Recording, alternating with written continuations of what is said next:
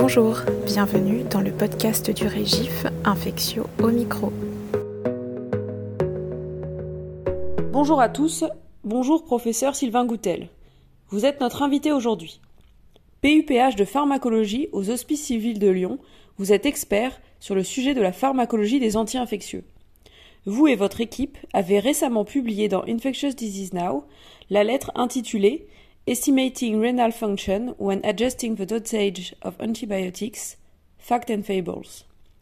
Cette lettre évoque les différentes formules d'estimation de la filtration glomérulaire versus d'estimation de la clairance de la créatinine et leur utilisation en pratique clinique pour l'adaptation des anti-infectieux. Pouvez-vous nous rappeler ces différentes formules et ce qu'elles cherchent à estimer? Merci beaucoup pour l'invitation à parler de ce sujet et de notre travail. Comme vous le savez, il y a un long historique dans l'évaluation de la fonction rénale, les formules d'estimation et leur utilisation en néphrologie et en thérapeutique.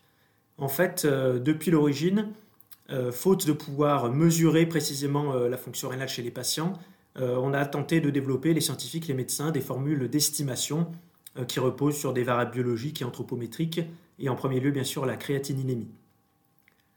Toutes ces formules, en fait, elles ont pour but d'évaluer, d'estimer le DFG, le débit de filtration glomérulaire, mais les populations de patients qui ont servi à construire les formules, les méthodes analytiques et les méthodes de validation ont bien sûr beaucoup évolué au fur et à mesure des années. En fait, des dizaines de formules d'estimation du DFG ont été publiées depuis 50 euh, ans, plus de 50 ans.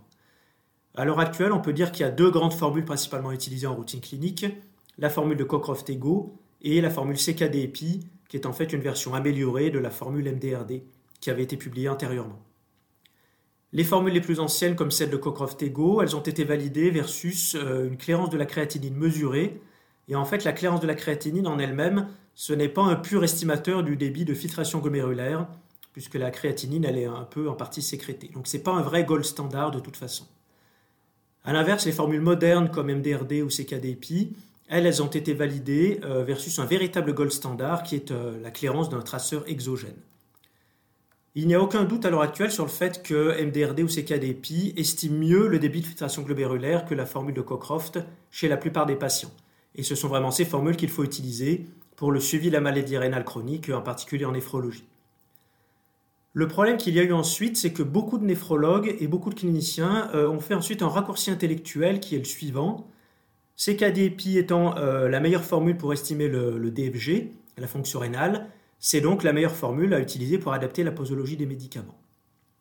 Mais en fait, ce raccourci n'est pas scientifiquement valide.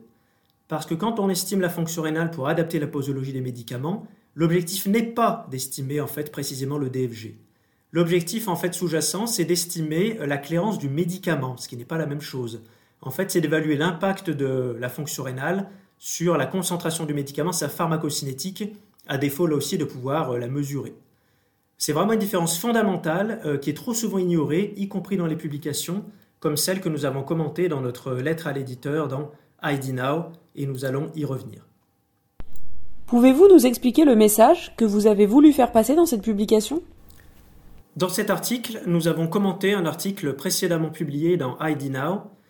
Dans cet article, les auteurs proposaient des recommandations d'adaptation posologique à la fonction rénale pour les antibiotiques en indiquant qu'il fallait pour tous les antibiotiques utiliser la formule CKD-EPI pour euh, réaliser cette adaptation posologique. Ce que nous avons fait, c'est que nous avons vérifié sur le RCP de tous les antibiotiques cités quelle était la méthode d'estimation de la fonction rénale qui était recommandée pour adapter la posologie, donc d'après les mentions du fabricant et les autorités de santé. Donc le RCP, c'est le résumé des caractéristiques du, du produit, comme vous le savez. La réalité, c'est que la plupart des RCP évoquent en fait la clairance de la créatinine, sans forcément par contre préciser la méthode à utiliser. Certains RCP mentionnent explicitement la formule de Cockcroft-Ego. Euh, c'est le cas même pour des antibiotiques récents comme ceftalozane tazobactam ou ceftazidime avibactam. Par contre, aucun RCP, aucun, ne mentionne explicitement la formule CKDPI euh, pour l'adaptation posologique. Et ça, c'est un fait. Il est donc clair que cette formule n'est pas recommandée par les fabricants des médicaments pour adapter la posologie des antibiotiques, et nous allons expliquer pourquoi ensuite. Notre message dans cet article était donc, dans notre correspondance, était de rétablir cette vérité et d'expliquer pourquoi la formule de Cockcroft-Ego reste dans la plupart des cas la formule de choix pour adapter les posologies des médicaments. Donc quelle formule préconisez-vous d'utiliser et dans quel cas? La méthode à utiliser dépend de l'objectif. Si mon objectif c'est de suivre l'évolution de la maladie rénale chronique, que j'ai vraiment besoin d'estimer le DFG, alors c'est bien sûr la formule CKD-EPI qu'il faut utiliser à l'heure actuelle, car c'est la formule la plus précise pour cet objectif. Si l'objectif est d'adapter la posologie, quand on estime la fonction rénale, il faut utiliser la méthode qui prédit le mieux a priori la clairance du médicament et ou la méthode qui a été utilisée dans les études pharmacologiques du fabricant. La clairance estimée selon Cockcroft-Ego est souvent bien corrélée à la clairance des médicaments, en particulier des antibiotiques. Dans beaucoup d'études pharmacocinétiques, euh, dont certaines que nous avons nous-mêmes conduites, euh, elle s'avère être un meilleur prédicteur de la clairance des antibiotiques que les formules d'estimation du DFG comme MDRD ou CKD-EPI. La raison à cela, c'est sans doute d'abord parce que pour la plupart des médicaments, l'élimination rénale ne se fait pas uniquement par filtration glomérulaire, elle se fait souvent à la fois par filtration glomérulaire et sécrétion tubulaire, comme pour la créatinine euh, endogène. Une autre raison, à mon avis, c'est que la formule de Cockcroft prend en compte le poids des patients. Or, le poids des patients influence aussi la clairance des antibiotiques, euh, raison pour laquelle la posologie de pas mal d'antibiotiques est exprimée en milligrammes par kilo de poids. C'est donc pour ces raisons scientifiques que la formule de Cockcroft-Ego reste recommandée à l'heure actuelle par la FDA, l'agence américaine, pour la conduite des études chez l'insuffisant rénal, les études pharmacologiques, et que cette formule est encore celle que l'on trouve dans le RCP, même pour des nouveaux antibiotiques, comme ceux que j'ai cités précédemment, euh, par exemple ceftalozane-tazobactam, ceftazidime-avibactam ou même le cefidérocol. Pour la plupart des médicaments et des antibiotiques, c'est la formule de Cockcroft-Ego qui est la formule la plus adaptée que nous préconisons d'utiliser pour la plupart des patients. C'est particulièrement vrai en gériatrie pour les patients âgés, car chez les patients âgés, les formules CKD-EPI et Cockcroft-Ego vont souvent donner des résultats discordants, et très souvent dans le sens où CKD-EPI va donner une estimation plus optimiste, hein, euh, une, fonction rénale moins altérée que Cockcroft-Ego, et donc il y a un risque potentiel de surdosage quand on utilise la formule CKD-EPI à la place de la formule de Cockcroft. Il faut toutefois être prudent dans certaines situations cliniques, en particulier chez les obèses, on sait que dans ce cas-là, la formule de Cockcroft est biaisée, elle va surestimer la fonction rénale. Dans ce cas-là, il n'y a pas de solution simple ou euh, miracle, hein. il faudra utiliser parfois un poids corrigé dans le calcul, ou alors on peut comparer les résultats des estimations des différentes formules pour euh, essayer de se faire une idée. Enfin, il faut garder en tête qu'il ne s'agit que de méthodes d'estimation, toutes ces formules, et qu'une véritable mesure de la fonction rénale sera préférable chez certains patients. Euh, on peut penser en particulier aux patients qui ont une fonction rénale instable, comme en réanimation. Merci pour ces précisions vis-à-vis des différentes situations cliniques que nous pouvons rencontrer. Pour le cas de l'insuffisance rénale aiguë, l'utilisation de ces formules est-elle adaptée? Dans le cas contraire, comment adaptez-vous les posologies d'antibiotiques? Dans le cas de l'insuffisance rénale aiguë, en réalité, on ne sait pas vraiment. Les études pharmacologiques, elles sont réalisées toujours chez des patients avec une insuffisance rénale chronique et pas une insuffisance rénale aiguë. Et les formules d'estimation, elles sont aussi basées chez des patients avec maladie rénale chronique.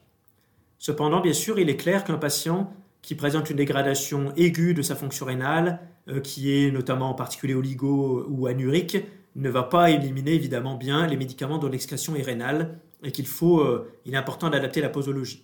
Alors les formules vont rester quand même un peu utiles, elles donneront un chiffre, euh, malgré le fait qu'elles ne soient pas validées dans cette situation, faute, faute d'avoir mieux. Dans cette situation d'insuffisance rénale aiguë, euh, il est évident qu'il faut avoir un suivi très proche de la fonction rénale et je pense qu'il faut être particulièrement attentif à sa, dynamique d'évolution. Est-ce qu'on a l'impression que la fonction rénale est en train de continuer de se dégrader ou est-ce qu'elle est en train de s'améliorer? Euh, Est-ce qu'il faut aussi tenir compte, à mon avis, de la marge thérapeutique du médicament et d'éventuels signes cliniques, bien sûr, de surdosage si on peut, si on a accès à, cela, le mieux, dans ce cas, à mon avis, c'est de faire un dosage sanguin du médicament euh, qui est finalement la, formation la plus fiable pour adapter la posologie des antibiotiques. Et euh, le dosage, on peut aussi confronter le résultat aux données microbiologiques à la CMI pour adapter au mieux euh, la posologie en fonction de la pharmacocinétique et de la pharmacodynamie. Certaines équipes ont pour pratique de ne pas adapter la posologie à la fonction rénale lors du premier jour de traitement. Qu'en pensez-vous? Cette pratique est-elle justifiée dans toutes les situations? Il est vrai qu'il y a des raisons de ne pas forcément diminuer la posologie initiale de l'antibiotique. D'abord, pour certains antibiotiques à demi-vie longue, euh, on peut penser aux glycopeptides, hein, vancomycine, teicoplanin, il est indispensable de toujours administrer une dose de charge, et ce, quelle que soit la fonction rénale, parce que sinon, même chez l'insuffisant rénal, on risque de le sous-exposer au cours des, premières heures du traitement. Pour d'autres antibiotiques, comme les bêta-lactamines, des études ont montré que réduire la posologie initiale en cas d'insuffisance rénale modérée pouvait en fait conduire à un sous-dosage potentiellement préjudiciable en début de traitement, euh, notamment en cas d'infection sévère. Puisqu'en cas d'infection sévère, on peut euh, penser que le bénéfice doit l'emporter sur le risque d'effet indésirable qui sera plus à moyen terme. Par ailleurs, l'altération de la fonction rénale est parfois une conséquence transitoire de l'état infectieux et une amélioration, une amélioration rapide de la fonction rénale peut être observée après l'instauration du traitement. Toutefois, l'adaptation euh, reste nécessaire en cas d'insuffisance rénale sévère ou d'insuffisance rénale chronique, mais en gardant en tête qu'une dose de charge, comme je l'ai dit, reste nécessaire pour certains antibiotiques. Merci beaucoup pour ces explications. Quand la clairance de la créatinine est supérieure à 130 ml par minute, on se trouve alors au contraire dans une situation d'hyperclérance. Quelle est la conduite à tenir dans ce cas? Cela fait assez peu de temps qu'on s'intéresse à cette hyperclérance rénale, je dirais environ 10-15 ans, mais il y a de plus en plus de publications, en particulier en réanimation, où cette situation concernerait environ 20% des patients. L'hyperclérance rénale a longtemps été ignorée et il n'y a presque aucun antibiotique pour euh, lequel une augmentation de posologie est officiellement proposée en cas d'hyperclérance dans le, résumé des caractéristiques du produit. Pourtant, il y a un rationnel évident euh, pour le faire. Hein. Si l'on sait que l'on doit baisser la posologie, par exemple, chez un patient qui a une clairance de 50 ml par minute, par rapport à la dose standard qu'on donnerait chez un patient qui a une clairance normale à 100 ml par minute, alors pourquoi est-ce qu'on n'augmenterait pas de la même façon la posologie chez un patient qui a une clairance augmentée également de 50%, une clairance à 150 ml par minute? Il faut reconnaître que c'est totalement logique. Il y a des données croissantes dans la littérature montrant que cette situation d'hyperclérance nécessite une augmentation posologique et euh, des propositions posologiques euh, sont publiées, surtout euh, chez des patients de réanimation, je le redis.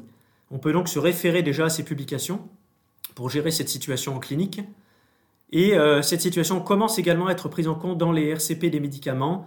Euh, je pense notamment au RCP du céphidérocol, où il y a une posologie adaptée à l'hyperclérance. Enfin et encore une fois, euh, c'est une situation dans laquelle il pourra être utile de recourir à des dosages sanguins quand on peut de l'antibiotique, notamment si la marge thérapeutique est étroite. Pour finir, une dernière question pragmatique. Pour choisir la dose d'antibiotiques adaptée à la clairance, la grande majorité des médecins français s'appuient sur la base de données GPR. Est-ce une source fiable pour l'ensemble des anti-infectieux? Utilisez-vous d'autres sources de données? Le GPR est une ressource utile que j'utilise régulièrement. Il s'appuie, comme vous le savez, sur des données officielles, hein, les données des, résumés des caractéristiques du produit des médicaments, mais aussi en plus sur des études publiées, euh, ce qui en fait une source d'informations plus riche. Euh, cependant, pour l'outil adaptation posologique du GPR, je l'utilise en indiquant la clairance de la créatinine et pas le DFG estimé euh, par CKDEPI comme le propose le site, pour les raisons que nous avons évoquées précédemment, parce que la clairance de la créatinine est l'index qui a été utilisé dans les études pharmacologiques des antibiotiques. J'utilise également parfois d'autres sources comme le Renal Drug Handbook, euh, qui est un ouvrage britannique très complet. Pour les nouveaux antibiotiques, il faut quand même dire que les RCP sont désormais une source fiable, hein, euh, car ils sont basés sur des études pharmacologiques modernes qui prennent en compte la PKPD, la pharmacocinétique et la pharmacodynamie des antibiotiques euh, de façon adaptée. Un très grand merci, professeur Goutel, pour ces précieuses explications. Et à très bientôt à tous dans notre podcast Infection au micro.